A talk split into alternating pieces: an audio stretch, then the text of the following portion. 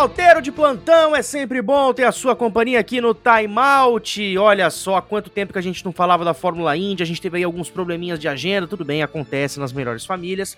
Passaram-se aí três etapas e agora vamos para as 500 milhas de Indianápolis.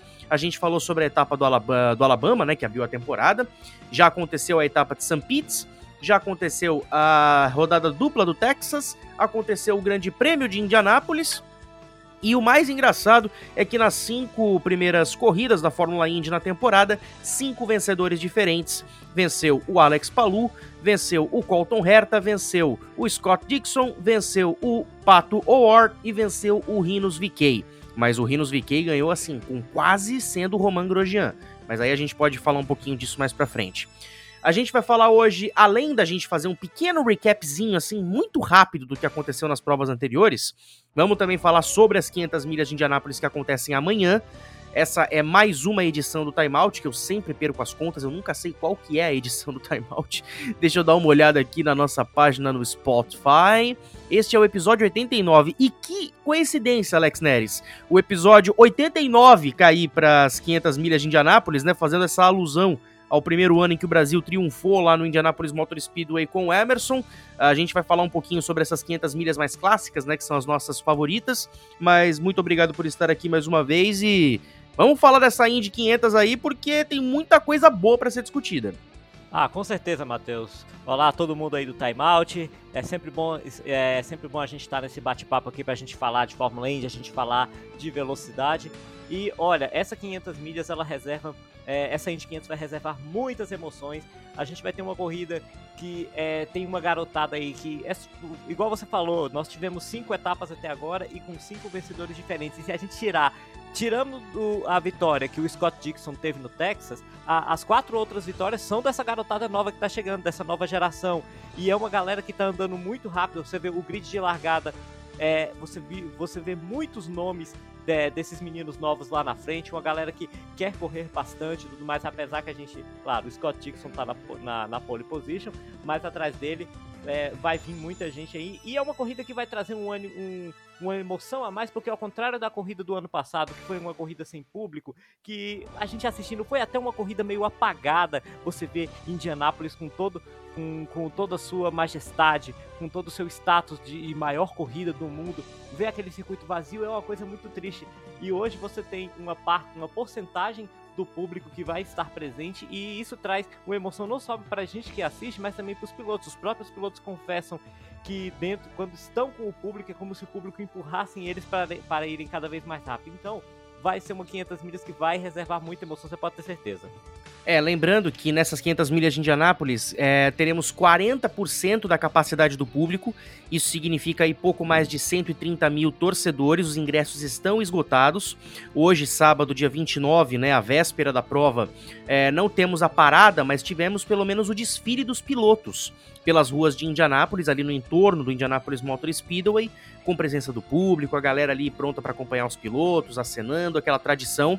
Não é a tradição completa, mas é parte da tradição, o que resgata um pouco dessa memória de Indianápolis. E também as 500 milhas voltando ao seu habitual, que é o final do mês de maio.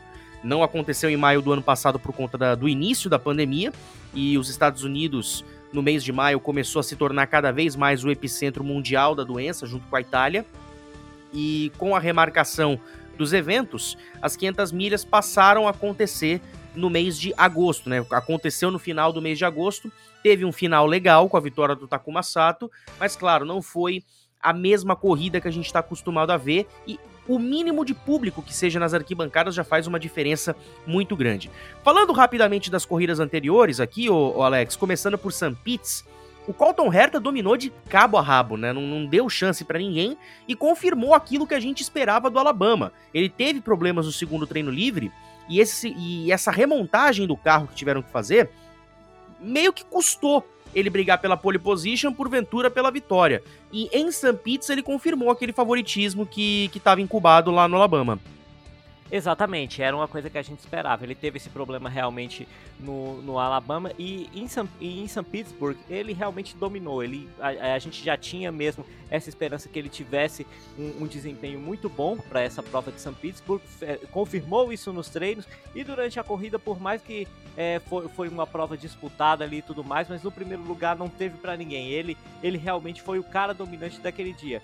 E a gente não pode descartar também que nas 500 milhas, ele também pode pintar como um dos favoritos. Está com um carro muito bom, foi muito bom nos treinos, aí tá largando, vai largar aí é, na segunda posição. É realmente um piloto que pode surpreender bastante, viu? Com toda certeza, o Colton Herta teve um domínio fantástico em St. Pete, não dando chance para concorrência. E aí fomos para rodar a dupla do Texas, onde tivemos uma confirmação daquilo que a gente já esperava e tivemos uma confirmação daquilo que a gente estava esperando já há um tempo. O que eu quero dizer com isso? O Scott Dixon venceu a corrida do sábado, e isso a gente esperava que em algum momento fosse acontecer na temporada. A gente já esperava que ele fosse ser um dos candidatos à vitória nas duas primeiras corridas, fato que não acabou não se concretizando. Uh, e ele teve um domínio amplo naquela corrida, correu muito bem, mostrou a, que a experiência dele vale a pena, mostrou que ele é um piloto diferenciado, retomando a liderança do campeonato. É o que eu digo, né? Na, nessa atual New Generation que a gente está vendo da Indy, o Dixon segue sendo um dos experientes que ainda anda em alto nível, e isso é fantástico. E na corrida do domingo, a gente teve aquilo que a gente estava esperando já há um tempinho, né? Desde Alcart Lake, que ele anotou aí uma que ele tinha um favoritismo, mas a estratégia da McLaren não deu muito certo. O Pato Ward venceu finalmente sua primeira corrida, quebrando um jejum mexicano que vinha desde 2004 com o Adrian Fernandes e um jejum que vinha desde 19... da década de 70 com a McLaren, quando o John Rutherford venceu a última corrida pela escuderia. Tanto que o próprio Rutherford estava presente no Texas no dia da vitória do Award. Então isso deu uma deu uma deu um ar da graça melhor ainda para a vitória.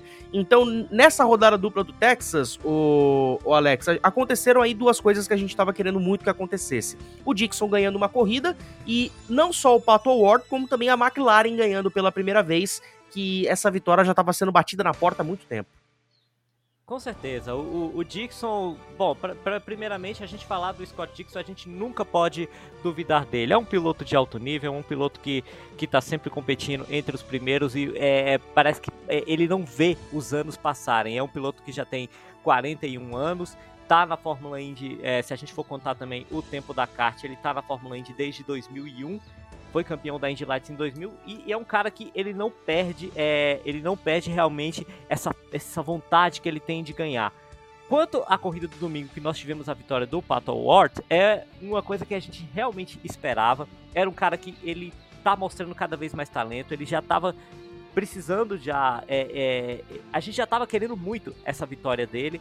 Muita gente até esperava que ele não fosse conquistar a primeira vitória dele justamente no oval, mas olha só, o que deixa mais surpreendente ainda foi isso ter acontecido, ele ganhar numa pista, a pista do Texas, que é uma pista rápida, não é uma pista fácil, não é uma pista que qualquer um, mas aí o talento que esse garoto tem mostrado é, tem se sobressaído cada vez mais e possibilitou então ele ter esse primeiro triunfo, que vai ser o primeiro de muitos, não só dele, mas também é, da, da equipe McLaren na Fórmula Indy, que está que tá, tem mostrado um crescimento bem exponencial, é uma equipe que tem que veio para mostrar para ela veio para mostrar para que que tá ali, entendeu? E realmente vai ser é, um vai ser um ano de mais evolução ainda para a equipe quem sabe não possam vir outras vitórias aí para é, para a McLaren e também para o Pato Ward. Não, e essas vitórias com certeza vão vir, porque a McLaren tem um ótimo acerto, tem esse ótimo piloto que é o Pato Ward. A gente só sabe que o motor Chevrolet em algumas horas não, não rende tudo aquilo que pode. A gente vai entrar nesse assunto daqui a pouco, justamente falando das 500 milhas. E o mês de maio começou em Indianápolis, com o GP no circuito misto, que já começou com a grande notícia que foi a pole position do Roman Grosjean, da equipe Dale Coyne. Ele que depois de quase quase morrer, é, sendo falando português bem claro, no acidente que ele teve no Bahrein no ano passado na Fórmula 1, chegar numa Fórmula Indy andar entre os 10 primeiros colocados na sua primeira corrida e anotar já uma pole position, cara, é, é um negócio fantástico. Só que mais fantástico ainda foi a vinda do VK uh, para essa, essa vitória, usando a estratégia de forma correta.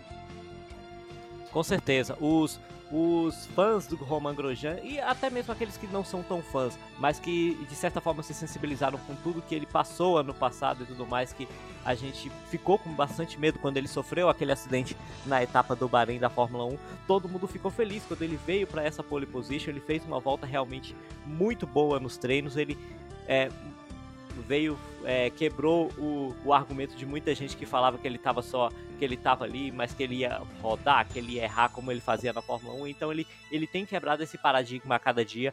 Fez uma corrida muito boa, fez uma corrida sem erros e tudo mais. Mas, claro, o, o, o Rinos VK com o carro da Ed Carpenter fez realmente uma prova excepcional. Esse, é, esse o piloto holandês tem demonstrado também que tem crescido muito na categoria. É, quem sabe um dia ele não possa é, pegar o lugar aí do, do Ari Luyendak como o holandês voador da Fórmula Indy. É, e, e, e, também ele fez uma corrida que uma corrida que ele fez sem erros, fez, fez uma estratégia veio com uma estratégia bem bacana e com isso ele conseguiu essa ultrapassagem sobre o Roman, sobre o Roman Grosjean e manter, manteve assim uma distância segura no final da prova para ganhar sem precisar fazer nenhum esforço com o seu carro. É, a, a, batalha de estratégias dessa corrida da, de Indianápolis do GP foi interessante, né? Porque o VK vinha numa. O VK e o Grosjean vinham praticamente na mesma janela, uh, com uma diferença aí, de repente, de duas, três, quatro voltas aí de um, de um pit stop para outro. E o Roman Grosjean estava rendendo muito bem com os pneus vermelhos, andando rápido, mas aí ele teve que colocar os compostos mais duros e aí começou a sofrer um pouco com o rendimento. E foi aí que o VK cresceu de produção, abrindo vantagem depois dos pitstops. E agora vamos falar literalmente sobre as 500 milhas de Indianápolis. Uh, esse mês de maio, essas duas, três semanas aí que cercam a prova mais importante do automobilismo, começaram com os testes né, dos novatos, te os testes dos veteranos, e nesse primeiro teste tivemos o Graham Hall na frente. Engraçado que o, o Hall ele pode ter o problema que for, mas a gente sabe que em Indianápolis ele vai andar bem. Ele que teve problemas na corrida do, na corrida do, do misto, caiu para último depois da primeira volta, se envolveu em acidente, conseguiu terminar a prova em quinto lugar ou sexto lugar, não lembro agora. Ele sempre aparece lá nas cabeças e já liderou o primeiro treino livre. O treino de 18 de maio, que foi na terça-feira, ele foi um pouco enganoso no fim das contas, porque Will Power foi o líder daquele treino, com a Penske, seguido do Hunter Ray, do Sato, do Seide Karan, quem diria também o Seide Karan, e o Conor Daly na quinta colocação.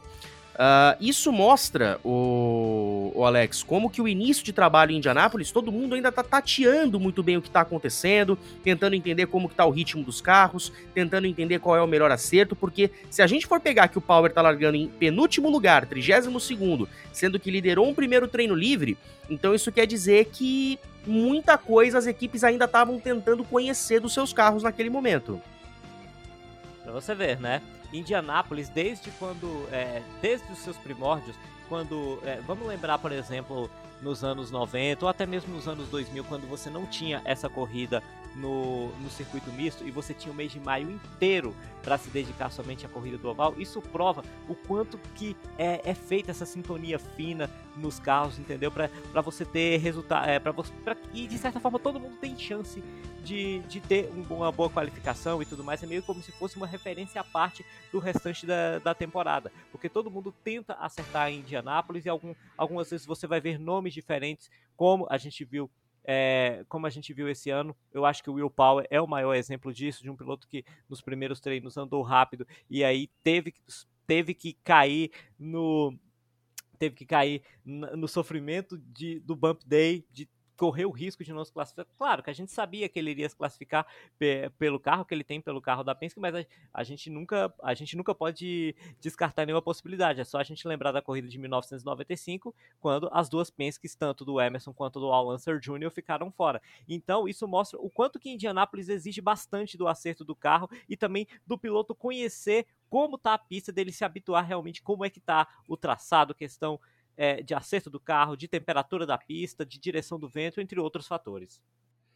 Exatamente, o Power foi quem mais pilotou nesse primeiro treino livre com 30, entre os 35 pilotos fazendo 87 voltas. E somando todos os 35 pilotos que estavam naquele treino livre, foram, dado, foram dados um total de 2.369 voltas no segundo dia de treinos livres. Isso foi muito interessante. A partir do dia 19 de maio, que foi na quarta-feira, o Scott Dixon já começou a, a, colocar o seu domínio. Ele fez aí a melhor volta com 226.829 milhas. Os pilotos da Carpenter conquistaram aí a segunda e terceiras posições, uh, com o Carpenter e o, e o Reynolds VK. Conor Daly uh, ficando aí. Na verdade, o Conor Daly foi, na, foi o segundo colocado. É, os carros da Carpenter ficaram, na verdade, com as médias de velocidades, uma, como uma das mais rápidas, né? O Daly foi o segundo colocado, de fato, daquele treino. O Ed Carpenter foi o terceiro e o Reynolds VK na quarta colocação. Já os pilotos da Ganassi, o Ericsson e o Tony, completaram aí as cinco primeiras colocações, ficando em quarto e ficando em quinto lugar. Desde o começo dos treinamentos livres, o Alex, a gente percebia que a Ganassi começava a despontar com relação às outras equipes. O Dixon sempre na frente, o Tony sempre ali na rabeta dele e o Ericsson ali era quem mais corria por fora sempre incrível como esse é como a Ganassi veio determinada a, a ter um bom resultado é, em Indianápolis. A gente viu desde o começo dos treinos que é, era a equipe que estava, se a gente for pegar num contexto geral de todos os carros e é, tirar uma média de todos os carros, o tempo de todas as equipes, de todos os carros de uma determinada equipe, a Ganassi era a que estava mais entrosada. E a prova, a prova disso são esses resultados que a gente viu nos treinos. Sem contar que Muita gente duvidou, talvez, que o Tony Canan pudesse ter algum. Eh, que, que pudesse realmente estar tá andando lá na frente, mas olha só, é, esses treinos que ele fez no. Esses tempos que ele fez no treino realmente ficaram, foram muito bons. Mostra que ele ainda está em forma, que ele ainda pode despontar como um dos favoritos para a prova, assim como despontou também no dia do Day. Aí nós avançamos mais um dia no calendário, vamos para o dia 20 de maio, que teve mais um treino livre, dessa vez com o Tony Canan na frente. Ele que foi campeão das 500 milhas em 2013, campeão da Indy em 2004. Ele que vai fazer a sua vigésima largada nas 500 milhas de Indianápolis. Anotou aí a melhor volta com 225,341 milhas por hora. A temperatura começou a dar uma subida é, com relação à terça-feira, então tivemos aí uma média de temperatura na pista um pouco mais elevado. O Conor Daly fez a segunda colocação e o Santino Ferrucci foi o terceiro colocado. O Ferrucci ele que é assunto daqui a pouco. Uh, foi o, o primeiro momento nos treinos livres onde a gente viu praticamente simulações de corrida. Os primeiros 30 minutos da atividade foram aí executados as simulações de com tanques médios, tanques mais vazios, tanques mais cheios. E o mais rápido nessa situação foi o Alex Palu, ele que marcou aí uma volta em tempo 40 segundos, ponto 236. Na sequência, a gente teve o Jack Harvey, o Takuma Sato, o Conor Daly e a Simona de Silvestro. Uh, e a pista foi ficando vazia no final da primeira hora. Aí foi o Santino Ferrucci e o New Garden que pularam para esse top 3, marcando aí 40.3 e 40.4 respectivamente. Só que aí a partir da terceira hora de treinamento a gente teve aí treinos diferentes. Uh, nós tivemos aí as mais diferentes simulações. O Dixon marcando 40.0, teve aí o melhor tempo no relógio do dia. E o Tony também melhorou, conquistando aí pela terceira, é, conquistando aí pela terceira vez um top 4 com os pilotos da Ganassi. E no fim da atividade tivemos aí propriamente velocidade. O início da quinta hora as simulações de classificação começaram a ficar mais constantes. O Conor dele foi o primeiro piloto a andar na casa de 39 segundos. Aí depois tiveram Ferrucci, New Garden, Dixon foi ali dando uma caída. Uh, e aí o happy hour começou bem animado com os carros andando aí em velocidades extremas, todo mundo aproveitando o vácuo, e foi aí que o Tony anotou a sua volta de 39.9 segundos, o que rendeu aí a velocidade de 200 e na verdade quase 230 milhas para ele. Só que no fim das contas tivemos o acidente do Santino Ferrucci, né? Ele foi, ele acabou perdendo o controle do carro na saída ali da curva número 2, bateu na entrada da reta oposta. Ele foi transportado para o Hospital Metodista de Saúde de Indianápolis para uma avaliação mais aprofundada, principalmente do pé esquerdo dele, que como ele, que ele reclamava ali de algumas dores. Só que aí ele saiu do, do hospital, ficou tranquilo e no dia seguinte já estava treinando na pista mais uma vez. Então, a gente percebe como que aqui nessa sessão de treino, o Alex, a gente começa a perceber os carros andando mais em todas as simulações que podem. É, ambos testando qualificação, alguns testando é, simulações de corrida. Pela primeira vez a gente vê a galera andando cada vez mais no vácuo em velocidades mais rápidas, além do Carburation Day. Então foi o dia de mais experimentos que a gente teve. Exatamente, e isso é extremamente necessário numa corrida como Indianápolis, no qual a gente precisa conhecer todas as nuances da pista. Vai ter é, no treino você você tá lá com seu carro sozinho e tudo mais, mas numa situação de corrida totalmente diferente, que você você tem 33 carros e você vai estar tá andando no vácuo. Se você não estiver na frente, você vai estar tá andando no vácuo o tempo inteiro. Então é extremamente importante você conhecer como é que está o carro, é, como é que você vai precisar fazer o acerto nessas situações. E também é, isso possibilita também que os pilotos andem em velocidades maiores. É, já fazia muito tempo, bate, já fazia até uma, um certo tempo que a gente não via, por exemplo, treinos com a galera chegando aí próximo das 230 milhas por hora. Isso, isso é muito bacana, porque Indianápolis é isso. Indianápolis é você andando no limite o tempo todo. É, é, é realmente uma prova de fogo para os pilotos, para os carros e, e até para dar emoção para a gente que assiste. Exatamente. Aí no dia seguinte tivemos mais um treino livre, mais uma vez a Ganassi na frente, mais uma vez com o Dixon, né, no chamado Fast Friday marcando aí 233.302 na média. Isso foi maravilhoso, já mostrava aí que a Ganassi despontava com a, com a possibilidade de favoritismo à pole position.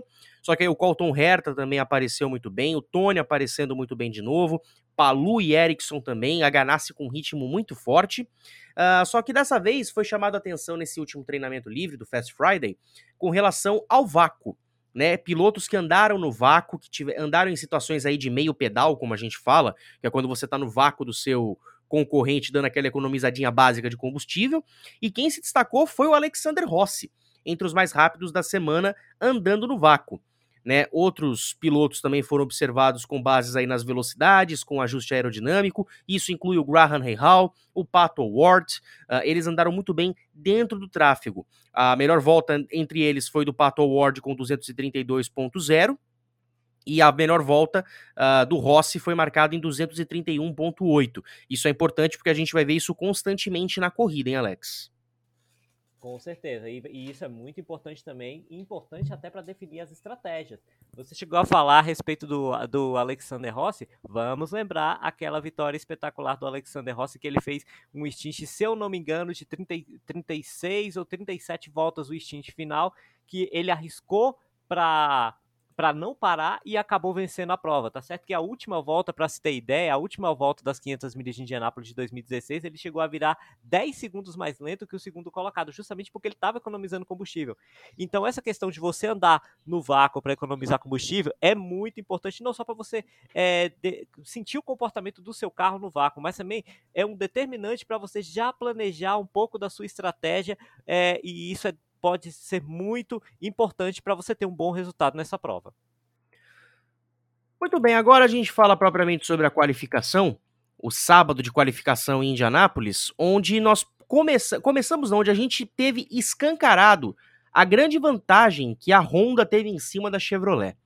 Dentro do Fast Nine, dos nove mais rápidos, tivemos a presença de sete motores Honda e dois motores Chevrolet. Se não fosse a Carpenter, a Chevrolet estava tava numa situação, assim, vergonhosa aqui, Alex, porque é, o, as últimas colocações do grid, praticamente todas tiveram a, a presença da Chevrolet, tanto que o Bump Day com os cinco carros, teve só presença da Chevrolet e a Honda dominando praticamente a qualificação. E repito, a Carpenter Racing salvando, aqui a pele da Chevrolet.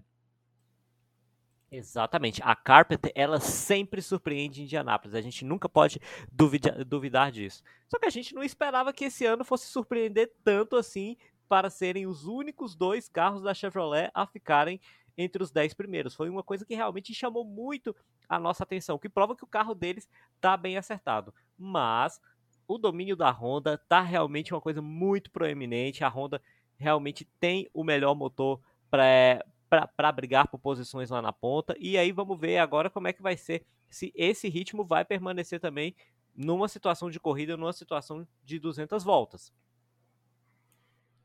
Muito bem, falando aqui propriamente, antes da gente entrar no grid aqui, falando alguns causos das corridas de Indianápolis, é, a pista tem aí a dimensão é, praticamente igual do que foi construído em 1909. A corrida que está entre os eventos é, esportivos de um dia com maior participação no mundo, já atraindo aí multidões de 400 mil pessoas na década de 90. Atualmente são 33 carros que correm nas 500 milhas de Indianápolis. No passado nós tivemos 21 carros correndo na edição de 1916 e 42 carros correndo na edição de 1933. O grande recordista em Indianápolis é o AJ Foyt com 35 largadas. Ninguém fez mais largadas em Indianápolis do que AJ Foyt. Uh, é um cara que tá na história da Fórmula Indy. E três pilotos já ganharam quatro vezes as 500 milhas, além do próprio AJ Foyt, né, 61, 64, 67 e 77. Al Unser Sr. ganhando em 70, 71, 78 e 87. E o Rick Mears, que venceu em 79, 84, 88 e 1991. Esse ano nós temos o Hélio Castro Neves, piloto do Brasil que ganhou em 2001, 2002 e 2009, que pode entrar nessa nesse hall de pilotos que ganharam quatro vezes as 500 milhas. Uh, e aí, ah, vale lembrar que o AJ Foyt tem quatro vitórias dentro da pista, mas tem uma vitória como chefe de equipe, né? Vitória essa que foi, se não me engano, do Kenny Brack em, 1990, em 1999. E falando aqui sobre o Hélio Castro Neves, o, o, Alex, ele teve uma boa sessão de treinos durante toda a semana. A Meyer Shank, ela tem um, um, ritmo muito bom. Jack Harvey teve ótimas velocidades. Isso mostra como que o acerto foi sendo é, aprimorado treino após, após treino. Só que no fim das contas, o Harvey teve muitos problemas de vibração no, nos pneus durante a sessão de qualificação do, do sábado, e o Hélio teve o carro muito bem acertado, não com a mesma velocidade de uma Ganassi, mas o suficiente para colocar ele entre os nove mais rápidos. O carro tá do jeito que o Hélio gosta entendeu? Tá do jeito que o Hélio gosta, ele conseguiu realmente um ótimo acerto.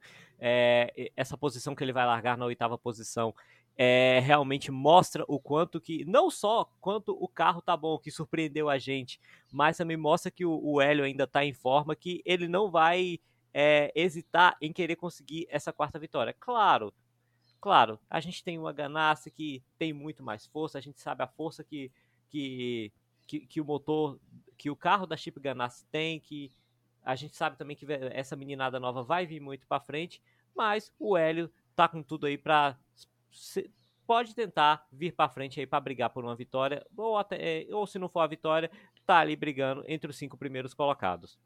Aliás, o Hélio Castro Neves ele deu uma entrevista, né, através da sua assessoria de imprensa com o grande Américo Teixeira Júnior, falando sobre esse começo de trabalho dele na Meyer Shank e também falando sobre a expectativa para a corrida de domingo. E agora você vai ouvir aí as palavras de Hélio Castro Neves. Pois é, galera, nossa jornada até aqui com a Meyer Shank Racing uh, tem sido incrível. O pessoal realmente tem feito um trabalho muito bacana, todo mundo trabalhando muito duro e realmente não é fácil. É, você vê que a competição é muito grande, não é fácil estar aí entre os 10 primeiros, mas tem sido bem, bem feita. Apesar de ser a primeira vez que a gente está se oficialmente se unindo e a primeira jornada junta, eu acredito que todo mundo está entendendo o que, que precisa fazer. É, eu estou sabendo me expressar da maneira que a gente tem que se expressar. O, o engenheiro está entendendo. Então as coisas estão se encaixando bem, que é muito favorável, muito positivo isso. É, principalmente agora que a corrida mais importante da temporada é a Indy 500. Então estamos no caminho correto. Olha, a equipe, toda a equipe se prepara para ter dois carros, né? Eu tenho planos para ter dois carros. Eu acredito que a intenção agora, nesse momento, de eu estar entrando por parcialmente, com apenas seis corridas, é uma intenção de ter dois carros. Então eles estão se preparando para isso. No momento não tem nada oficial, no momento não tem nada assinado. É, essa é a primeira corrida que a gente está fazendo junto. E eu acho que eu entendo a, a situação que ele quer fazer. Ele quer ter um uma base para entender como é ter dois carros, não entrar de uma vez e depois se perder. Então, ele está fazendo o, o, o, caminho certo, uh, dando os, os, seus devidos passos é, com, com calma e aí temos que agora trabalhar, porque é difícil você entrar, fazer apenas seis corridas e acostumar da maneira, mas no momento a gente está indo no caminho correto também. Muita gente pergunta, né, se eu tenho chances de vencer a corrida, né? E realisticamente temos, temos chance sim. Eu não estou falando isso só por ser positivo, não. É, eu acredito muito na performance que a gente está obtendo, o trabalho que nós estamos fazendo. Ah, os mecânicos estão aí trabalhando duro para ter certeza de que a gente tenha consiga essa performance. Talvez sim, o pit stop é um lado que ainda não foi explorado pelo fato da gente não ter feito pit stop ainda, é a primeira vez. Então isso não é tão constante, né, como as outras equipes que já estão meio que acostumados. Mas é, a gente tem seis chances da gente, né, de dar certo. Uh, então, mas eu acredito muito na equipe. Eles estão fazendo um bom trabalho no carro, no equipamento. Uh, não, realmente eu tô, tô bem, bem confiante como se eu estivesse entrando numa, numa equipe grande, né? Não apenas porque a Penske não está indo tão bem, mas eu tô realmente uh, com bastante confiante para estar disputando com as Ganassis e com o Andretti, que uh, que a gente pode e confio muito no meu taco também. Como essa semana foi a semana que a gente ficou preparando uh, semana, começamos na terça-feira e terminamos na quinta, foram os dias que a gente ficou se preparando para o acerto de corrida a pista vai mudando pelo fato de ter o clima diferente, o tempo diferente, a, a, o vento diferente, a, a pista vai se emborrachando, criando mais, mais aderência. Então tudo isso faz parte de você ir melhorando e entendendo o que tem que fazer no carro. Chegou no domingo, a gente estava bem confiante, o carro saiu muito bem, mas toda, sempre há uma maneira de aprender um pouquinho mais e melhorar o carro também. Então é o que a gente vai fazer no Carburation Day, mas a base do carro mesmo já está bem, está indo no caminho correto. Muito bem, você ouviu, portanto, a palavra do Hélio, ele que tá muito confiante para domingo, e eu acho legal ele dizer isso, né? Confio no meu taco, né? Não à toa, já venceu três vezes em Indianápolis, corre nas 500 milhas desde 2001. Essa, se não me engano, vai ser a sua 19 ou 20 largada nas 500 milhas. Ou seja, o Elinho tem não só um bom acerto, e muita gente fala uma coisa que é engraçado do Hélio. Ele passou aí anos na equipe Penske, correndo pela equipe Penske nas 500 milhas, e aí muita gente acha estranho quando vê ele fora de um carro da Penske, mas olhando pelo cenário atual aqui, Alex, ainda bem que ele não tá no carro da Penske, viu? Porque olha, vou te falar uma coisa, o calvário do Roger Penske tá grande aqui, viu? Eu acho que o Roger Penske não é, não dorme direito por causa de umas 500 milhas desde 1995, quando ele não conseguiu classificar os carros dele, viu?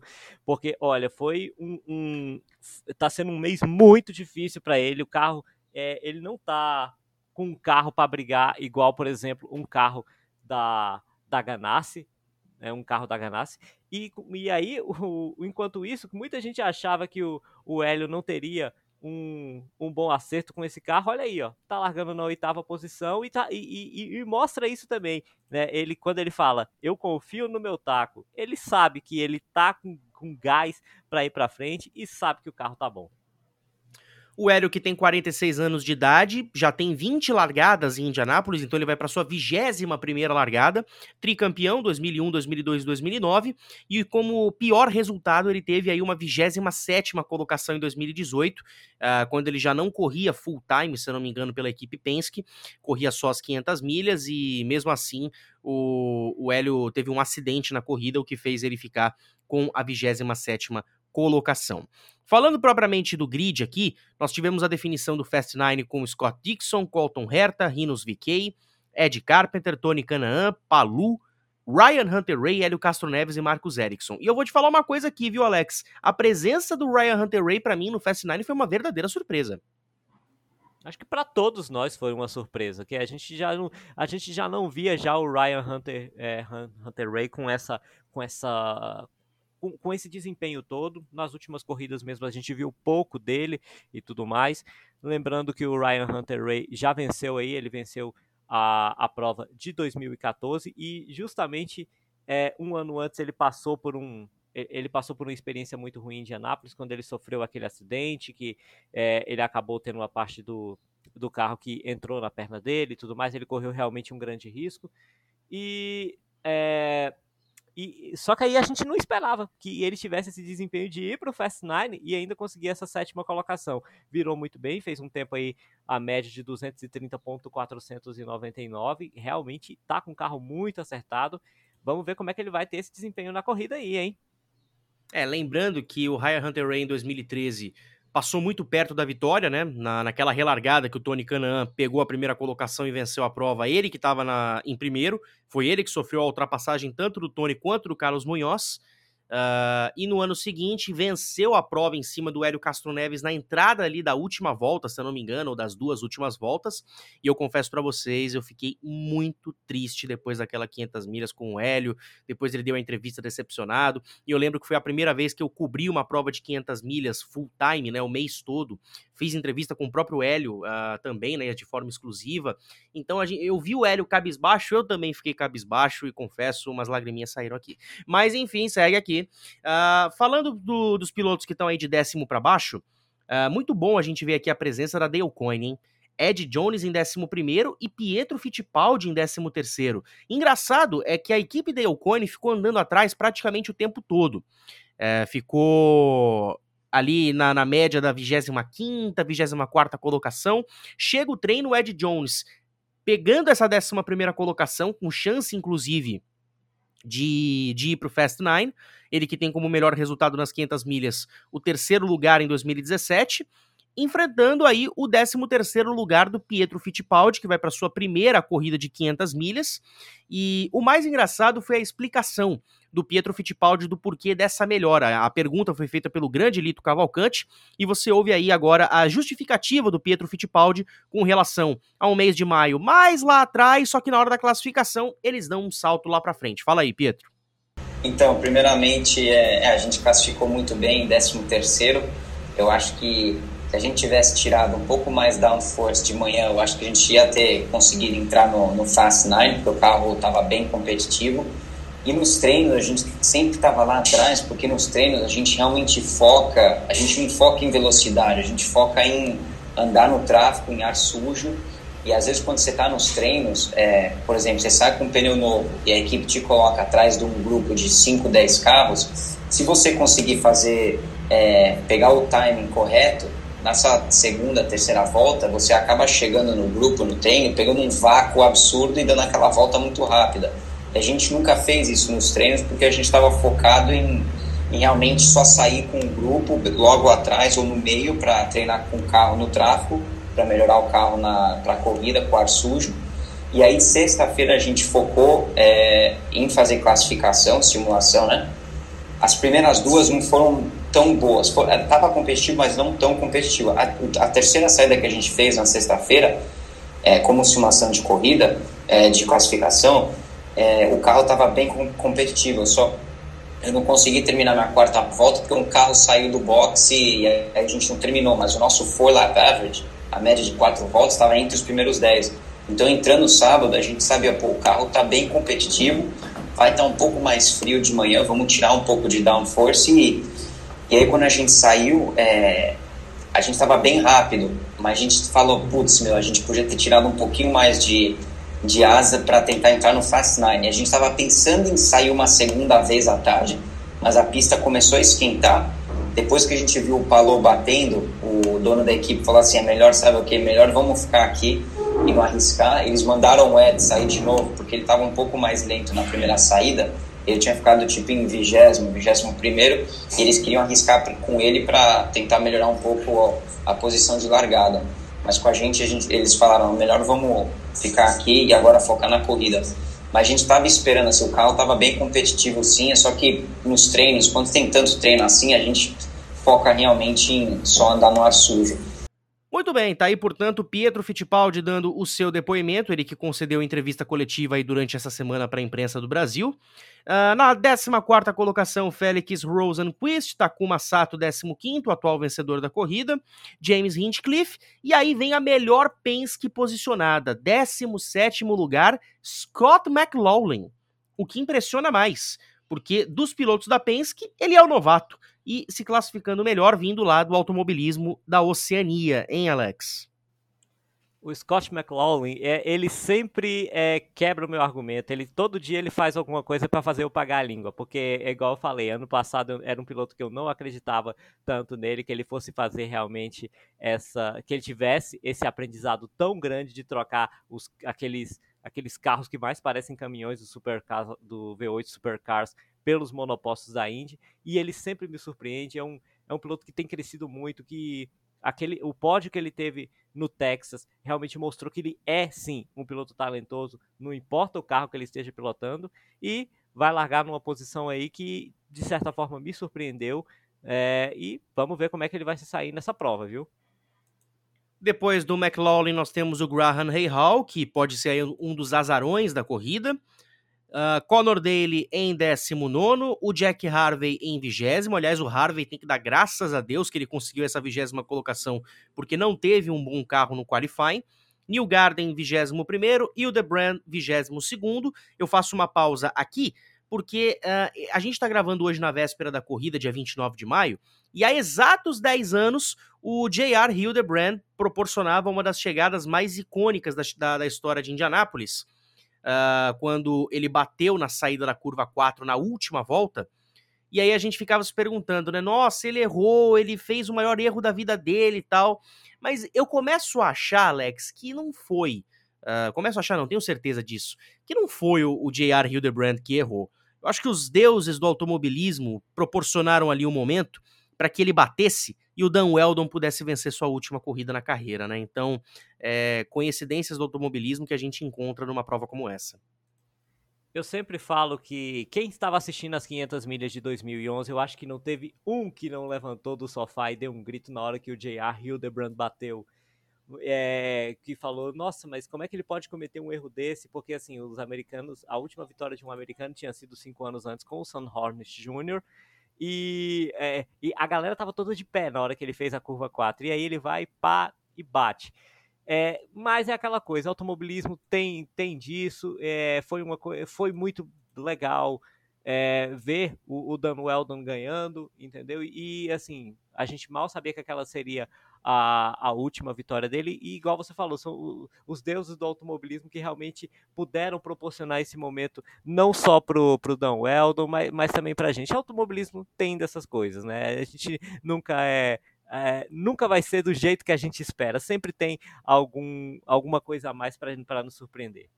Santino Ferrucci vai sair na 23ª colocação, Juan Pablo Montoya apenas o 24º, daqui a pouco eu falo sobre isso, Marco Andretti 25º, Pagenot 20, o 26º, Burdé 27º, Stefan Wilson, Max Chilton, Dalton Kellett, e aí vem uh, a última fila que chama bastante atenção.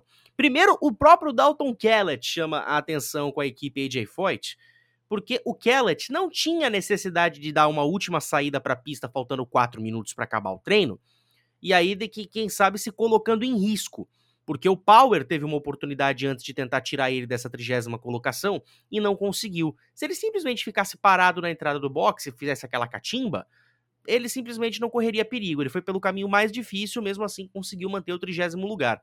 E aí a última fila, né? Seide Caran, Will Power e Simona de Silvestro. A gente teve o Charlie Kimball e o Ray C. Anderson caindo fora no Bump Day. E aqui duas coisas chamam muito a atenção. Primeiro, Will Power apenas o 32º, a Penske correndo perigo pela primeira vez desde 95 com o Alwanser e o Emerson, e a Simona de Silvestro em último, não pelo fato dela largar em último, mas pelo fato dela conseguir uma vaga no grid. A equipe Pareta, que vem aí com o suporte do, do time Penske, a Pareto é uma equipe que vai ter aí na, no corpo de mecânicos, a maioria delas mulheres. São 19 mulheres ao todo na equipe, uh, com, contando com a própria Simona e contando com a, a, a, dona da equipe, que é a Beth Pareta. Então, a gente está vendo a história acontecer nas 500 milhas de 2021 aqui, hein, Alex? Pois é, sempre bacana. É, já tem alguns anos já que a gente é, fica feliz em ver mais a presença feminina na Fórmula Indy, né? A gente vai, a gente pode lembrar desde o início, desde o início dos anos 90, quando nós tivemos é, a, a, presença da Linsan James em várias edições, depois a gente teve a Sarah Fisher também correndo, e agora a, a, a Simona de Silvestro, e aí a gente via isso, a gente já ficava feliz em ver mulheres na pista. Agora, as mulheres comandando o corpo de uma equipe, isso realmente marca a história da categoria e mostra que cada vez mais as mulheres estão, é, estão presentes no automobilismo. Isso é excelente. Isso, isso para quem gosta realmente de ver o automobilismo como um esporte universal, isso, isso é uma coisa maravilhosa da gente poder estar tá visualizando. Exatamente. Lembrando que o melhor resultado de uma mulher nas 500 milhas de Indianápolis é na edição de 2009, com a Danica Patrick chegando na segunda colocação, justamente atrás do Hélio Castro Neves, que naquela oportunidade se sagrou tricampeão da categoria. Mais algumas curiosidades das 500 milhas: o vencedor mais jovem é Troy Ruttman. Ele tinha 22 anos e 80 dias quando venceu a edição de 1952. Pode ser superado este ano pelo Colton Herta. E o vencedor mais velho, Al Unser Sr. Ele tinha 47 anos e 360 dias quando venceu a edição de 1987. Ou seja, o Hélio Castro Neves, eu acho que ele só se tornaria o vencedor mais velho caso vença a edição de 2023. Não sei se ele estará correndo até lá. Desde 1936, nós temos aí a tradição da, do vencedor beber a garrafa de leite após a, após a chegada. E a tradição do leite nasceu de uma forma muito curiosa.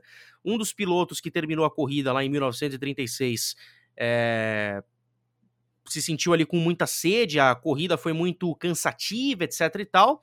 E aí ele pediu uma garrafa de leite para tomar depois da prova. E aí bateram uma foto daquele momento. E aí um produtor de laticínios ali da região de Indiana viu aquela foto e a partir do ano seguinte começou a instituir uh, essa tradição do leite na, após a chegada de Indianápolis para o vencedor. E aí os vencedores das 500 milhas desse ano podem escolher o tipo de leite que querem. Se querem o buttermilk, se querem aquele semi-desnatado lá que é um pouquinho menos forte, uh, ou então se querem o leite achocolatado, o que é bem estranho. Mas eu não quero fazer piada, mas o cara pede. Adivinha, o, Alex, quem foi o único piloto do grid que pediu o achocolatado caso vença? Eu prefiro que você responda, porque é realmente algo muito estranho. É, eu, eu não cheguei a ver isso e, e eu, é, eu é algo muito estranho para eu poder estar tá imaginando que alguém pediu isso. não, mas você não vai ficar surpreso quando eu falar quem foi que pediu. Juan Pablo Montoya. O nosso gordinho colombiano foi o único que falou: se eu ganhar as 500 milhas, eu quero beber achocolatado. É, o Montoya sempre surpreende a gente, né? O Montoya, o, o, o, o Montoya ele já, já tem, digamos, uma, uma silhueta mais que todo mundo já conhece no grid e eu acho que eu acho que ele justamente ele entrou um pouco né, no, que, é, no que fazem com ele e, e por isso que ele acabou escolhendo o achocolatado, entendeu? Ele quis ser diferente né, nesse ponto justamente para entrar na brincadeira. Não, e tem que entrar mesmo, cara. E o, e o, legal é que a gente vê que parece que ele se diverte, etc e tal. Aliás, eu quero mandar um abraço pra galera do Grande Prêmio. Eu tive transmitindo junto com eles, através do Arena Indy, a qualificação na, no sábado e também no domingo. E aqui tá, tá, justamente dando a notícia do Montoya, né? Escolhendo o leite com chocolate, caso vença a edição das 500 milhas de Indianápolis, né? Que é a característica centenária, etc e tal. E o Montoya inovando com essa escolha. É, uh, aliás, só... Basta, inclusive, é só te interrompendo, basta, inclusive, a gente lembrar que essa tradição foi quebrada em 1993, quando o Emerson ganhou e tomou suco de laranja. O que, de certa forma, irritou o pessoal de Indianápolis. O pessoal ficou até meio, meio irritado por ele ter quebrado essa tradição, né? Porque o Emerson, ele tinha é, é ele mexia com negócios do agronegócio de laranja aqui no Brasil, e aí ele quis um pouco quebrar essa tradição. O pessoal de Indianápolis não gostou muito não, mas ficou para a história, principalmente para nós brasileiros. E só corrigindo aqui uma informação que eu dei anteriormente, em, em 1933 o Louis Meyer venceu a corrida, né? E ele gostava muito de beber o buttermilk, né? O buttermilk que é conhecido aí como o leitelho, que na verdade é um, é um soro de leite coalhado, é diferente. Mas tem piloto que prefere beber o buttermilk, alguns pilotos colocaram aí o buttermilk para beber caso ganhe a prova. E, e, a gente sabe, né? O Emerson é produtor de, de, de, de laranjas, né? Muitas fazendas naquela época. Era patrocinado, se não me engano, pela Parmalat, que fazia também o suco de laranja. E aí pronto, né? Veio com a garrafa de, de, suco de laranja, recusou o leite na frente da câmera. A galera viu aquilo, não gostou muito, mas depois ele bebeu um golinho, se redimiu, mas continuou com o suco de laranja na mão. Aí já viu, né? Mas quebrando essa tradição, e aí eu vou, eu vou particularmente torcer pro Montoya também ter uma chance de ganhar essa corrida, pra, só, só pra gente ver ele bebendo leite com chocolate depois da corrida. Eu Aliás, falando. Que, eu acho que todo mundo quer ver essa foto agora, é, quer ver a foto dele levantando a garrafa com leite achocolatado. Vai, Não, é uma coisa realmente que vai, vai marcar a história se acontecer. Eu lembro que em 2013, quando o Tony ganhou, ele foi dar uma entrevista pro. Ele deu primeiro a entrevista pra televisão norte-americana, tomou o banho de leite lá e tal. Aí chegou o Antônio Petrin para fazer a entrevista com ele. E, e aí o Tony falou assim: Ah, tô podendo enfim sentir o gosto do leite. Cadê? Pega o chocolate aqui e tal. Tipo, ele, parece que ele tava com alguma coisa ali pronta para beber o, o achocolatado. E o mais legal era o Maurício Meirelles, que naquela época, o humorista, né, que trabalhava na época no CQC, e o CQC foi até as 500 milhas para fazer a cobertura. E aí o Maurício Meirelles, esperto, colou ali do lado da, da grade, onde podia ficar do lado do Tony. E aí o Tony lá naquela festa bebendo leite e o Maurício com um copo na mão com o achocolatado dentro. Ele só falou: Tony, coloca um pouco aqui. Aí aparece na matéria do CQC o Maurício bebendo leite com chocolatado. Foi sensacional aquilo. Então, Juan Pablo Montoya, 24 colocação no grid para ele, 45 anos de idade. Ele que vai largar pela, pela quinta vez nas 500 milhas de Indianápolis, é bicampeão da prova, venceu em 2000 com a Ganassi, em 2015 com a Penske. Ele que teve como pior resultado a última colocação em 2016. E, assim, se for pra gente chutar alguma coisa aqui, Alex, ele deve brigar por um top 10, porque a McLaren mostra aí um bom ritmo de corrida. A gente vê que o Pato Ward vai largar ali nas primeiras colocações. Deixa eu ver aqui, o Pato Ward vai largar, se não me engano, em 12. Isso, 12. E o Rosenquist em 14 e o Montoya em 24, então a gente pode esperar, quem sabe, uma boa corrida de recuperação. A gente sabe que o Montoya tem aí um pé direito muito pesado. Com certeza, só a gente ver o, o, histórico do, do Montoya em Super Speedways. É, por exemplo, ele, ele já correu quatro vezes e ganhou duas. Né? Então, pô, é um aproveitamento muito bom da gente pensar. Assim como também se a gente pegar outras outras corridas do Montoya em ovais rápidos, por exemplo, eu posso destacar uma, se não me engano, se não foi em 99, foi em 2000, uma prova que ele correu em Michigan, que ele teve uma disputa muito grande com o Michael Andretti no final. Então, ele é um piloto que em ovais rápidos a gente nunca pode duvidar dele, porque ele tem realmente o pé muito pesado. É, se ele tiver com um carro bem acertado para essa corrida, não podemos duvidar que ele vai lutar por um uma boa colocação. É, mas eu, eu confesso para você que das McLarens, o Montoya que eu tô, é quem eu tô esperando menos, né? Até porque ele andou na última colocação no GP de Indianápolis, tomou volta do líder. Então, assim, a, a expectativa pro Montoya em Indianápolis é que pelo menos ele consiga ficar na volta do líder, né? Se ele conseguir pelo menos isso, eu acho que as possibilidades são bem boas. Falando aqui propriamente de azarões, o que se a gente pode considerar azarões aqui pra corrida, aqui, o, o Alex. A primeira delas, que até o pessoal do próprio Grande Prêmio destacou, foi o Graham Rahal e depois o Takuma Sato. Desses dois pilotos, eu particularmente enxergo mais o Takuma Sato com alguma, alguma oportunidade. Eles são pilotos da mesma equipe, né, da Rahal, uh, Letterman, Leningan. O Sato é o atual vencedor da corrida e sempre tem estratégias boas para brigar no top 10 no fim da corrida. Então, você considera esses dois um azarão um, ou um deles, ou você acha que realmente os dois não têm nenhuma oportunidade?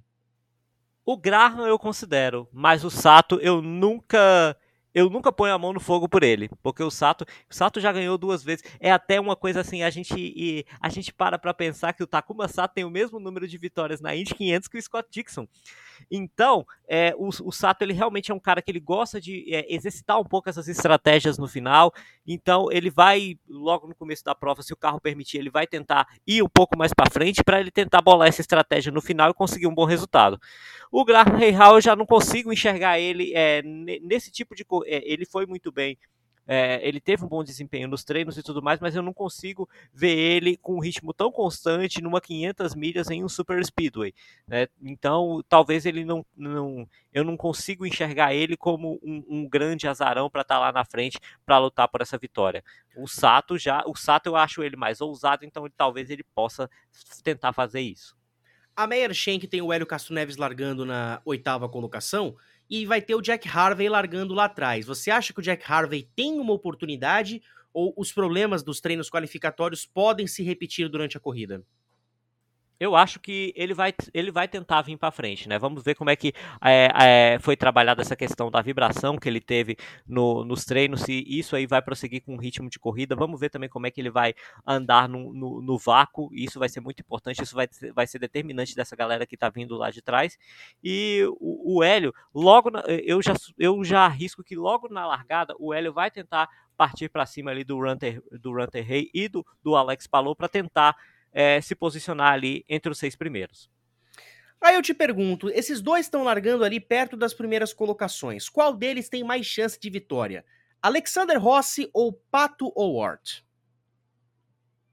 Eita, que agora você me apertou, viu? O Alexander Rossi, a gente nunca pode esquecer daquela vitória dele na prova de 2016, mas o Pato Ward não tá para brincadeira, já ganhou um esse ano, ganhou em oval, anda demais esse garoto e é, eu, eu, eu, particularmente aposto mais nele do que no Rossi, porque o, o, o Rossi ele ganhou, é, a vitória do Rossi em 2016 é, foi uma questão mais de estratégia e não tanto de pé pesado.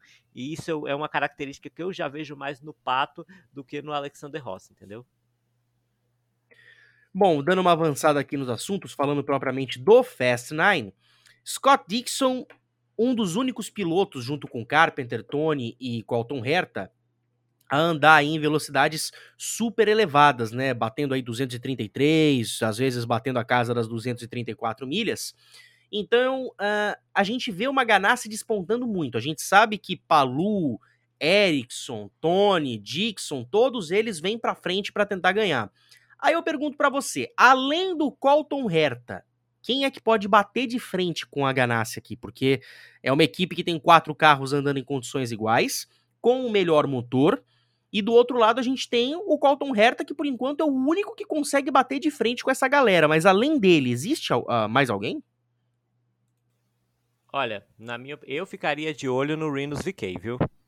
Porque é, mesmo se a gente considerar que ele tem um motor Chevrolet e tudo mais, é, até mesmo o próprio Ed Carpenter, que tem muita experiência em oval, é, nesses ovais é, no Super Speedways, a gente nunca pode duvidar dele, viu? Então, vamos ver como é que vai ser, principalmente eh, na largada e nas primeiras voltas, vamos ver como é que eles vão partir, é, como é que eles vão partir para cima dos carros da Ganassi e também do como é que ele vai, vai ser essa briga com o Colton Herta. Mas eu nunca duvidaria, é, eu não vou pôr a mão, no, mesmo eles tendo motor Chevrolet, eu não, não, não vou duvidar deles, viu? Não vou desacreditá-los completamente. É uma aposta ousada? É, mas ó, vamos ficar de olho. É, eu particularmente acho que o Dixon é sim o grande favorito para ganhar essa corrida. Ele que foi vencedor na edição de 2008, larga hoje na pole position. O Colton Herta vem forte. O Rinos VK para mim é quem corre muito por fora aí para conquistar essa vitória, assim como o Ed Carpenter. Eu acho que os dois grandes concorrentes do Dixon pela vitória é o Colton Herta e o Tony Canaan. E é bom a gente ver o Tony andando, andando nesse ritmo aqui, Alex, porque ele só vai correr os ovais nessa temporada, não vai fazer a temporada full time. E ele mostra que ainda tem muito braço se tiver um bom equipamento na mão. Com certeza, é. e, e, e, certo, e é, eu acho que aquilo até que nós conversamos no, no nosso bate-papo anterior, quando a gente falou da, das outras etapas da Fórmula Indy, eu acho que o Tony agora ele tá correndo com muito menos pressão de quando ele realmente corria uma temporada full-time na Ganassi com o Scott Dixon. Então, para ele está sendo muito mais tranquilo, ele está podendo fazer o trabalho dele sem ter aquela pressão do senhor Chip Ganassi, que a gente sabe como é que é, a gente já comentou. Então, para ele vai ser muito mais tranquilo para ele poder vir para a ponta aí e despontar, quem sabe, para não conseguir essa segunda vitória em Indianápolis, que é, eu acho que o Brasil inteiro, todo mundo que gosta de automobilismo no Brasil, ficaria muito feliz em ver. Pegando aqui rapidamente a linha do tempo das 500 milhas, em 1906 o Indianapolis Motor Speedway foi fundado pelo, é, pelo Carl Fisher. Depois, em 9 de fevereiro de 1909, a pista começa a ser construída, até que em 19 de agosto acontece a primeira corrida de automóveis no Indianapolis Motor Speedway com presença de 12 mil pessoas. Em 1911 tivemos a primeira 500 milhas de Indianápolis, com o Ray Horan vencendo em 6 horas e 42 minutos de prova a corrida ela é realizada desde 1911, mas não aconteceu nos anos de guerra, né? Na Primeira Guerra Mundial em 17 e 18 e na Segunda Guerra em, entre 42 e 45. Por falar em 1945, nesse ano a pista foi vendida para Anton Ruhlmann Jr., essa família Ruhlmann aí que é famosíssima. Em 94 tivemos a fundação da Indy Racing League. É lançada a Indy 500 como a sua corrida principal e essas corridas foram programadas a partir de 1996. Nós tivemos a IRL correndo as 500 milhas de Indianápolis com a vitória do Bud Lazier e tivemos a kart correndo as 500 milhas dos Estados Unidos em Michigan com vitória do Jimmy Vasser e com o Maurício Gugelmin e Roberto Pupo Moreno completando o pódio inclusive. Em 26 de março de 2020, é anunciado que as 500 milhas de Indianápolis que estavam agendadas para 24 de maio foi remarcado para 23 de agosto devido à pandemia. E em fevereiro desse ano, o Indianapolis Motor Speedway anunciou que teria presença de público no circuito. E é, eu acho que dessa linha do tempo, cara, o que mais impressiona é, é, justamente a gente ter público, cara. Porque se a gente for pegar o cenário de um ano atrás nos Estados Unidos, os casos crescendo, Nova York sendo o grande epicentro mundial da doença, é, a, a, a, vacina que ainda não, não existia, os casos não paravam de crescer, e hoje, exatamente um ano depois, a gente está vendo vacinação num ritmo sensacional nos Estados Unidos, e ainda por cima, as arenas esportivas, circuitos, estádios, ginásios recebendo cada vez mais público. A gente vê, por exemplo, na NFL, 30 dos 32 times já anunciando que vai ter 100% de capacidade de público nos estádios a partir da temporada que vai começar em setembro. As 500 milhas com público, a NHL com público, a NBA com público, a MLB com alguns estádios com 100% de capacidade. Cara, que coisa maravilhosa a gente poder ter os fãs de novo, né? É, a gente lembra quando a gente assistiu aqui as 500 milhas de Indianápolis do ano passado, foi algo realmente triste ver aquela imensa arena, aquele coliseu do automobilismo vazio, aquele, o, o, o motor dos carros jogando aquele eco para arquibancada e voltando como se nós estivéssemos correndo em uma grande sala vazia. É, a, e aí a gente é muito bom a gente ter o público de volta. É, em todas as categorias que você falou, na Fórmula Indy, em algumas provas da NASCAR. Então isso realmente traz a emoção, traz a gente para perto do, do esporte. É, e, e, e, e, é muito bom ver isso, né? Ver que a vacinação realmente lá está avançando e que está trazendo esse cenário, é, esse cenário tradicional, o cenário que a gente gosta de ver os autódromos cheios e ver todo mundo acompanhando as provas de perto.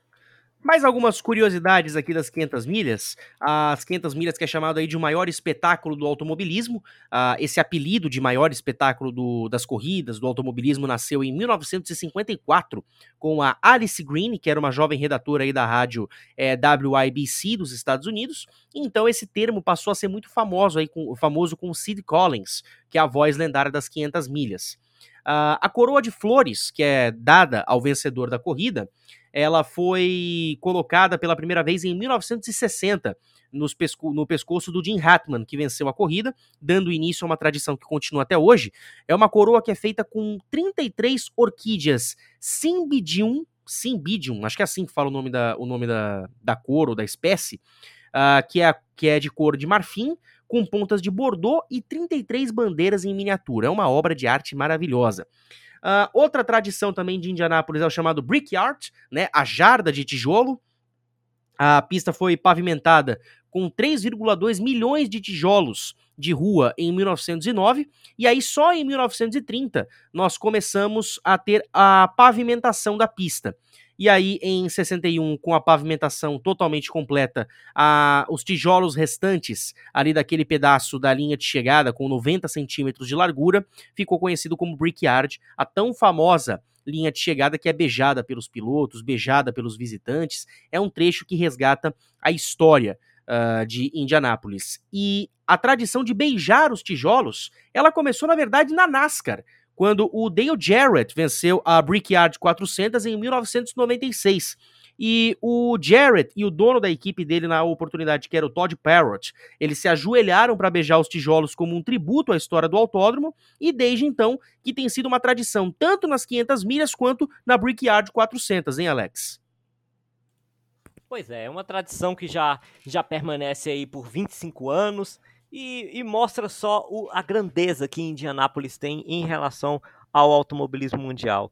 É, eu, eu, inclusive, uma dessas. É, você fala, essa tradição do piloto é, beijar a Brickyard depois de ter ganho a prova, é, eu acho que nenhuma cena fica mais marcada para mim quando isso aconteceu com o Dan Weldon em 2011, aquela foto realmente que ficou que correu o mundo e que realmente nos traz boas lembranças desse piloto espetacular. Com toda certeza. Mais algumas informações aqui. O troféu Borg Warner, né, cara? Que é um troféu bonito aquele, viu?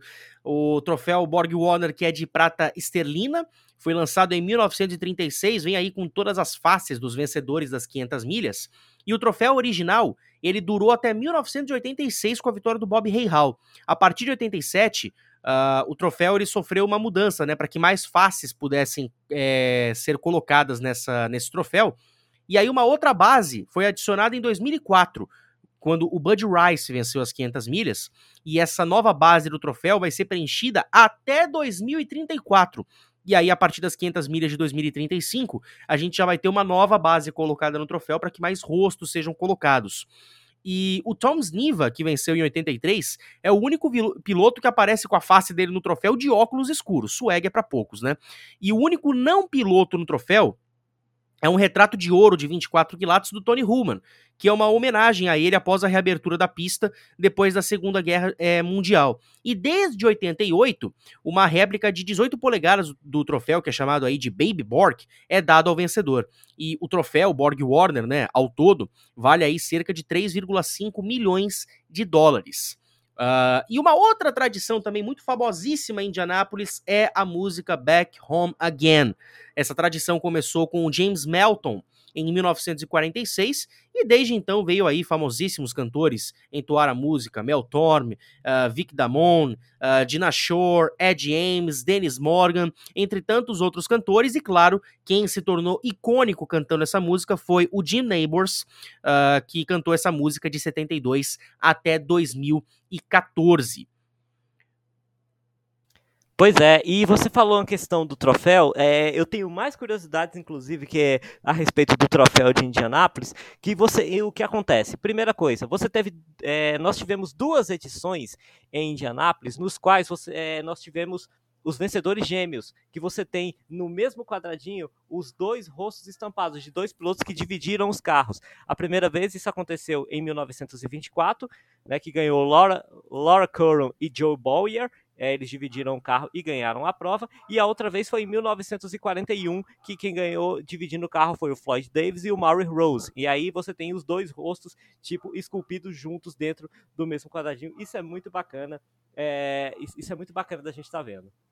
Sobre pole positions, Rick Mears conquistou mais pole positions na história das 500 milhas. Ele largou na frente em 79, 82, 86, 88, 89 e 91.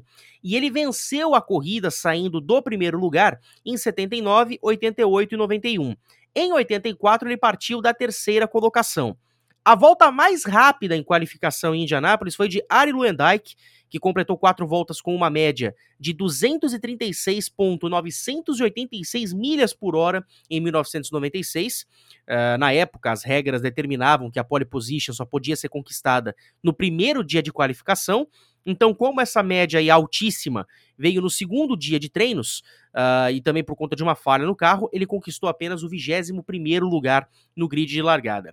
E antes do Scott Dixon, a pole position no ano anterior foi anotada pelo Marco Andretti, anotando aí uma média de 231.068 milhas por hora. Aliás, o Alex, o Marco Andretti da pole position pra, vai largar esse ano lá no final do grid. Deixa eu dar uma olhada aqui na posição dele. Cadê Marco, Marco, Marco Andretti? 25 lugar só para ele, hein? Pois é, né? A gente, a gente viu ele com esse temporal que ele fez para despencar para a 25 posição. É, e ainda por cima correndo com o motor Honda, né? Então mostra que realmente ele não está com um ajuste assim tão bom. É, ele virou abaixo, inclusive, de 230 milhas por hora. Ele fechou a volta dele em 229,872. E aí ele vai ter, vai ter um bom. Vai ter que suar um pouquinho para tentar conseguir um resultado bom, viu? Para tentar subir. Olha, tem mais três curiosidades legais aqui com relação às 500 milhas de Indianápolis. A primeira delas é que a, é que a Indy 500 trouxe o espelho retrovisor ao mundo das corridas de monopostos. O primeiro carro de corrida a ter um espelho retrovisor foi do Marmon Wasp, Uh, que vence, é, veículo que venceu as 500 milhas de Indianápolis na primeira edição em 1911, com o Ray, o Ray Or, uh, Ray Horon, eu sempre me enrolo para falar esse nome, o Ray Horon no volante. Todos os carros, exceto o dele, sempre tinham duas pessoas a bordo, um piloto e um mecânico, e o mecânico ia falando pro piloto o que estava acontecendo ao seu redor durante a corrida. O Horon e o dono de equipe da, dele, que era o Howard Carpenter Marmon, eles perceberam que como o carro era estreito demais, eles resolveram substituir o mecânico por um espelho retrovisor de 7.6 por 20.3, que permitia que ele visse o que estava acontecendo atrás dele.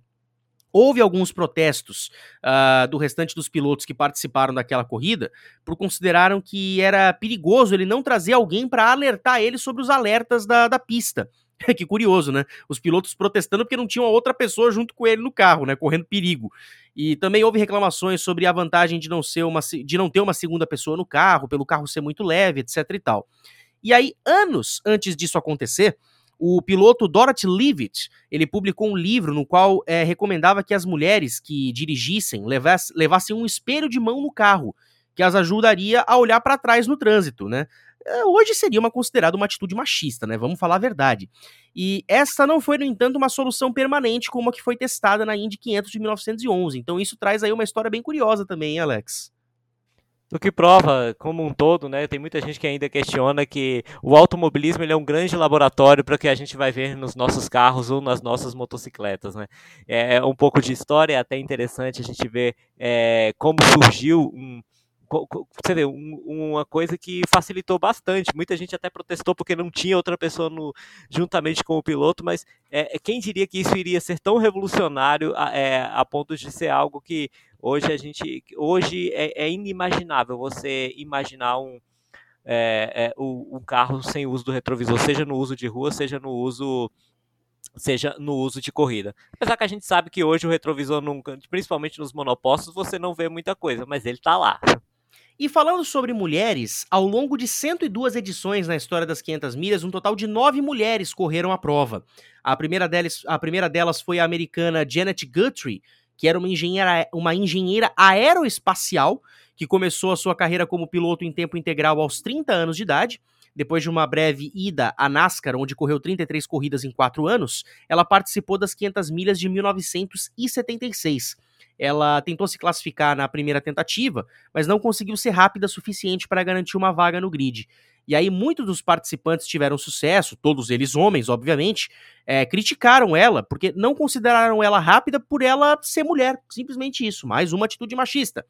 Uh, e quem não. E, e, olha só que curioso, a única pessoa que não criticou a, a Janet Guthrie foi justamente AJ Foyt. E o mais engraçado é que o AJ Foyt emprestou um carro para que ela fizesse um teste e esse tempo teria e o tempo feito com o carro do AJ Foyt teria ajudado ela a se classificar para a prova. E aí, em 77, ela conseguiu se classificar e começar a corrida. Ela largou em 26 e terminou em 29. E o melhor resultado que ela alcançou em três classificações nas 500 milhas de Indianápolis foi o nono lugar em 1978. E foi o resultado de uma mulher na Indy 500, o melhor resultado, até ser superada pela Danica Patrick em 2006, que terminou na oitava colocação. E aí, posteriormente, em 2009, a Danica alcançou, na verdade, o terceiro lugar uh, das 500 milhas, a melhor posição de uma mulher na Indy 500. E uma outra coisa também das 500 milhas é a tradição. É, não, não digo que é uma tradição, mas isso pode acontecer é a tal da Tríplice Coroa. A La Trip Crown é um reconhecimento que o, o, vencedor de três corridas de automóveis tem no mundo, e são as três corridas mais prestigiadas: as 24 horas de Le Mans, o Grande Prêmio de Mônaco de Fórmula 1 e as 500 milhas de Indianápolis. Não tem um troféu físico, mas é um título honorário. Ao longo da história, só um piloto conseguiu vencer os três eventos lendários, que foi o Graham Hill. O britânico que venceu cinco vezes o Grande Prêmio de Mônaco, era o Mr. Mônaco até o Senna superar ele, venceu em 72 as 24 horas de Le Mans e ganhou as 500 milhas de 1966. E hoje, só um piloto pode conquistar a Tríplice Coroa, o nome dele é Juan Pablo Montoya, que venceu as 500 milhas em 2000 e 2015, venceu o GP de Mônaco em 2003, só que ele ainda não tem uma 24 horas de Le Mans no seu currículo, mas com 45 anos correndo umas 500 milhas, Alex, eu acho que não é tarde para se sonhar com uma 24 horas de Le Mans. Exato. Até porque se a gente pensar que Le Mans não é uma corrida que ela é o, a idade é um fator determinante, né? É, principalmente pela própria estrutura dos carros que correm em Le Mans. É, o, que, o que vai determinar isso é o seguinte: seria o Montoya realmente conseguir correr num carro da principal categoria que é a LMP1. É, ele, é, ele, se ele tentar correr nas categorias lá de trás, dificilmente ele tem, é praticamente impossível ele ter essa chance dele ser um ponteiro na 24 horas de Le Mans. Mas quem sabe ele não consiga aí uma vaga nos próximos anos. Ele, com, com esse resultado, eh, se ele tiver um bom resultado em Indianápolis, ele pode realmente voltar a ficar em evidência. Isso pode chamar atenção para as equipes para levar ele para a Alemanha e tentar conseguir essa tríplice coroa. Só a gente é, lembrar que a vitória do Graham Hill em 1966, que foi a vitória nas 500 milhas de Indianápolis, foi uma vitória que de certa forma foi até controversa, porque houve uma certa confusão na cronometragem. Quem liderava é, a prova a, naquela altura era o seu companheiro de equipe, já que eles corriam na Lotus, era o seu companheiro de equipe, o Jim Clark. E aí o, o Jim Clark acabou rodando no meio da prova, e aí meio que na tentativa dele fazer o zerinho para voltar para a pista, os, os comissários acabaram se enrolando na, na, contagem das voltas, e aí o Graham Hill acabou ganhando a prova, e isso gerou muita polêmica se realmente houve um erro, se mas o automobilismo é igual a gente falou da vitória do Dan Weldon em 2011. O automobilismo tem dessas coisas e é porque realmente os deuses do automobilismo trouxeram esse tipo, mais essa emoção para a gente poder ter história para contar. Ah, com certeza. Eles queriam né, que o Graham Hill ganhasse, assim como quiseram também que o, o Dan Weldon também ganhasse a sua corrida. Bom, então para a gente fechar aqui, Alex, vamos fazer aqui a nossa projeção do top 5 para a corrida. Uh, começando por você. Para você, quais serão aí os cinco primeiros colocados das 500 milhas? Eu preciso falar na ordem? uh, o ideal seria. Olha, então eu vou começar é, com o quinto lugar. Né? O quinto lugar, eu vou colocar aí o, o Alex Palou, que eu acho que é um cara que vai é, pode até andar na frente e tudo mais. É, e, e para mim, eu acho que ele é o favorito aí ao, ao quinto lugar. Se o motor Chevrolet resistir, eu vou colocar aí o Rhinos VK como quarto colocado. E o, na terceira colocação, é, eu, vou, eu, vou tent, eu vou fazer uma aposta que pode, não sei se arriscada e tudo mais, mas eu vou colocar o Hélio. Em segundo, eu vou colocar o Dixon e claro que eu vou puxar a sardinha pra gente, que eu quero que o primeiro seja o Tony Canaan. Muito bem, portanto, Tony Canaan. Fala de novo para eu anotar aqui, porque eu vou te cobrar no próximo. É Tony, Tony em primeiro. É o, o Dixon em segundo. Peraí, deixa, a caneta tá falhando aqui. Canaan, Dixon. O Hélio. Hélio. O VK e o Palou. VK e Falou. Muito bem, tá aqui formado então o top 5 do Alex Neres, Tony Canan vencendo a prova bicampeão, Dixon em segundo, Hélio em terceiro, VK em quarto, Palu em quinto. Agora eu vou montar o meu top 5, também começando pela quinta colocação, e eu vou colocar o Hélio Castro Neves na quarta colocação. Para mim, ele tem ritmo para chegar entre os cinco primeiros, mas para mim não tá mostrando ritmo ainda comparado com Andretti e com Ganassi. Na quarta colocação, a gente vai casar. Vou colocar o Rhinos VK também em quarto lugar. Uh, na terceira colocação, eu vou fazer aqui uma aposta. Né? Eu ia colocar o Colton Herta, mas eu tô achando que a Andretti não vai ter tanto ritmo para conseguir acompanhar assim as ganasses e talvez de repente isso acabe custando aí um erro de estratégia. Então, na terceira colocação, eu vou fazer a minha aposta ousada. A sua aposta ousada foi a entrada do Hélio como terceiro colocado. A minha aposta ousada, se o motor Chevrolet ajudar, é Pato Award na terceira colocação. Pato Award em terceiro. E aí eu coloco o Tony Canaan chegando na segunda posição e o Scott Dixon ganhando a prova. Então, você que está ouvindo aí o timeout também pode fazer a anotação para comparar depois, né? Com, tanto com o seu top 5 quanto com o nosso top 5. O Alex Neres vai de Tony Canaan, Scott Dixon, Hélio Castro Neves, Rinos VK e Alex Palu. Eu vou de Scott Dixon, Tony Canaan, Pato Ward, Rinos VK e Hélio Castro Neves. Então, tá tudo anotado. Semana que vem a gente tá de volta então para falar das 500 milhas, projetar o restante da temporada e ao mesmo tempo comparar esses top 5 aqui para saber se a, gente, se a gente mandou bem de palpite aqui, hein, Alex? Pois é, vamos, vamos ver aí. Vai que surge algum outsider aí vindo lá de trás para surpreender a gente. Vamos ver como é que vão ficar esses resultados aí. Eu, eu, tô, eu tô bastante otimista com essa aposta que eu fiz, né? E eu acho que as suas apostas também elas foram bem elas foram bem projetadas e vamos ver semana que vem aí se a gente se a gente acertou, se não deu nenhuma zebra aí pro nosso lado. Com certeza. Então você segue a gente nas redes sociais, arroba Timeout PD para você acompanhar os nossos podcasts, a agenda do dia de transmissões de esportes americanos na televisão. Em breve teremos novidades, estamos aí batendo a porta dos 100 episódios, então a gente conta sempre aqui com o seu prestígio e a sua audiência. Quem quiser me seguir nas redes sociais, 42 Matias no Instagram, 42 Matias underline no Twitter. Deixa aí tuas redes sociais, Alex. Muito bem, quem quiser me seguir pode estar me seguindo lá no meu Twitter e Instagram, uh, ambos têm o mesmo username, arroba o Alex Neres certo? E você também pode estar acompanhando é, o meu programa de rádio, Quatro Tempos em Quatro Rodas, lá na Rádio Quatro Tempos, toda terça-feira, às 16 horas, com o melhor do automobilismo que aconteceu no final de semana. Né? Você pode estar acessando radioquatrotempos.com.br ou através do aplicativo Rádiosnet, é só buscar lá Rádio Quatro Tempos que você encontra a gente com toda a nossa programação. Valeu, Alex. Valeu, galera. Até a próxima. Tchau e benção. Ops, acabou não, viu? Acabou não! Um episódio especial como esse, você acha que a gente ia deixar passar em branco aqui algumas coisas? Eu e o Alex, a gente conversou mais cedo antes de começar a gravar e a gente definiu aqui nossas chegadas favoritas das 500 milhas, nossas 500 milhas favoritas. O Alex deu aqui três opções para mim. Falou da chegada de 1992 entre a Wanser e Scott Goodyear, que foi um negócio muito legal, o Wanser Jr. no caso, né? A chegada de 93 do Emerson ganhando pela segunda vez. Eu lembro, eu lembro e quero trazer para cá a chegada de 2009 quando o Hélio Castro Neves vence a batalha judicial uh, que enfrentou por tanto tempo e volta lá nas 500 milhas já ganhando. E finalmente o Tony Canan vencendo em 2013, quebrando aí um jejum de tantos anos uh, dele próprio em Indianápolis. Então, essas chegadas especiais que eu e o Alex escolhemos, a gente vai trazer para vocês com a narração em português. Luciano do Vale, Theo José, uh, eles dão um recado pra gente. Foi muito emocionante, principalmente as vitórias brasileiras, mas cada chegada tem uma história diferente e a gente vai deixar que vocês escutem cada uma dessas histórias 92, 93, 2009 e 2013. Vamos aí com a linha do tempo das chegadas. Agora sim, tchau e benção.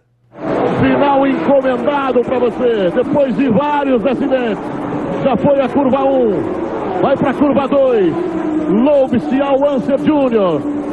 Mantém o equilíbrio, olhou no espelhinho, viu ali atrás Scott Goodyear.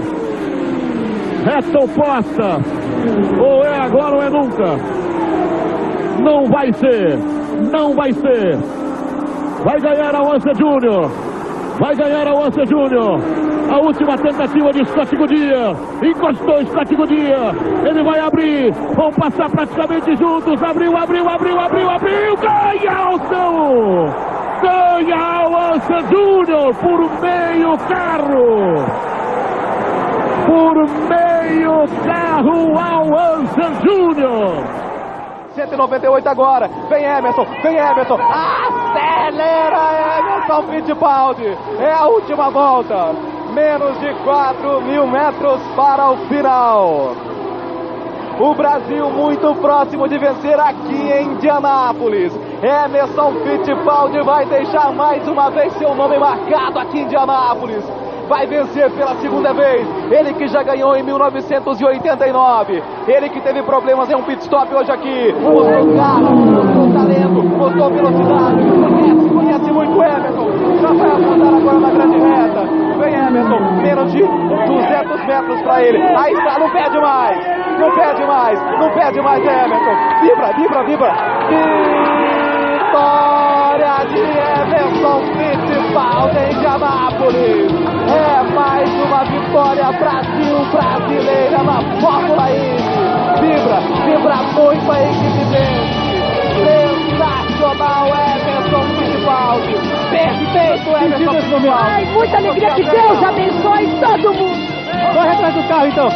Aí está a Tereza Fittipaldi comemorando a vitória. Segunda vitória de Emerson nas 500 milhas de Indianápolis. Perfeito, perfeito Rato. Emo, emo, emo. Todo mundo grita aqui em Indianápolis. Aí está, viva, viva, merece, merece. Trabalho de paciência, trabalho de garra. Guiou como só ele sabe guiar na Fórmula Indy. Uma volta, bandeira branca. Vamos lá, Hélio. A curva 1 um já foi. Já vai para a curva 2. Entrando na reta oposta. Roger Penske já olhou com aquele olhar de raposa dizendo essa é nossa, tá no papo. O Brasil comemora. A bandeira brasileira é hasteada em vários pontos aqui. É o Brasil que vem. É o Hélio, é o Hélio, é ele, cidadão brasileiro. Hélio ganhou, ganhou as 500 milhas, Hélio Castro Neves. Parabéns. Muito obrigado, obrigado a todos. Obrigado por todos que rezaram por nós, por tudo que fizeram por nós, por tudo que nós passamos. Obrigado. Deus, obrigado. Nossa Senhora, obrigado. Pai. Vai Tony. Atenção. Vem agora. Bandeira verde. Vamos lá, Tony. Vamos lá, Tony. Saiu. Pescar. Vai abrir. Vem bandeira verde. Marco Andretti vem por dentro também. Tony Canaã por dentro. Lá vai Tony. Dá-me Tony. Dá-me Tony. Agora é segurar. Três voltas só. É o líder da prova. Vamos lá, Tony. Vai, Bombonha. Amarela. Ai, meu Deus do céu. Ai. Podia acabar agora, hein? Podia acabar agora. Podia acabar a amarela. Mas ele abriu, hein? Amarela. Dramático. Talvez. Dramático, dramático. O Tony nem sabe que a amarela entrou, nem tirou o pé ainda, foi embora. Aí o brasileiro. Em 1989, o Emerson Fittipaldi ganhou sob bandeira amarela.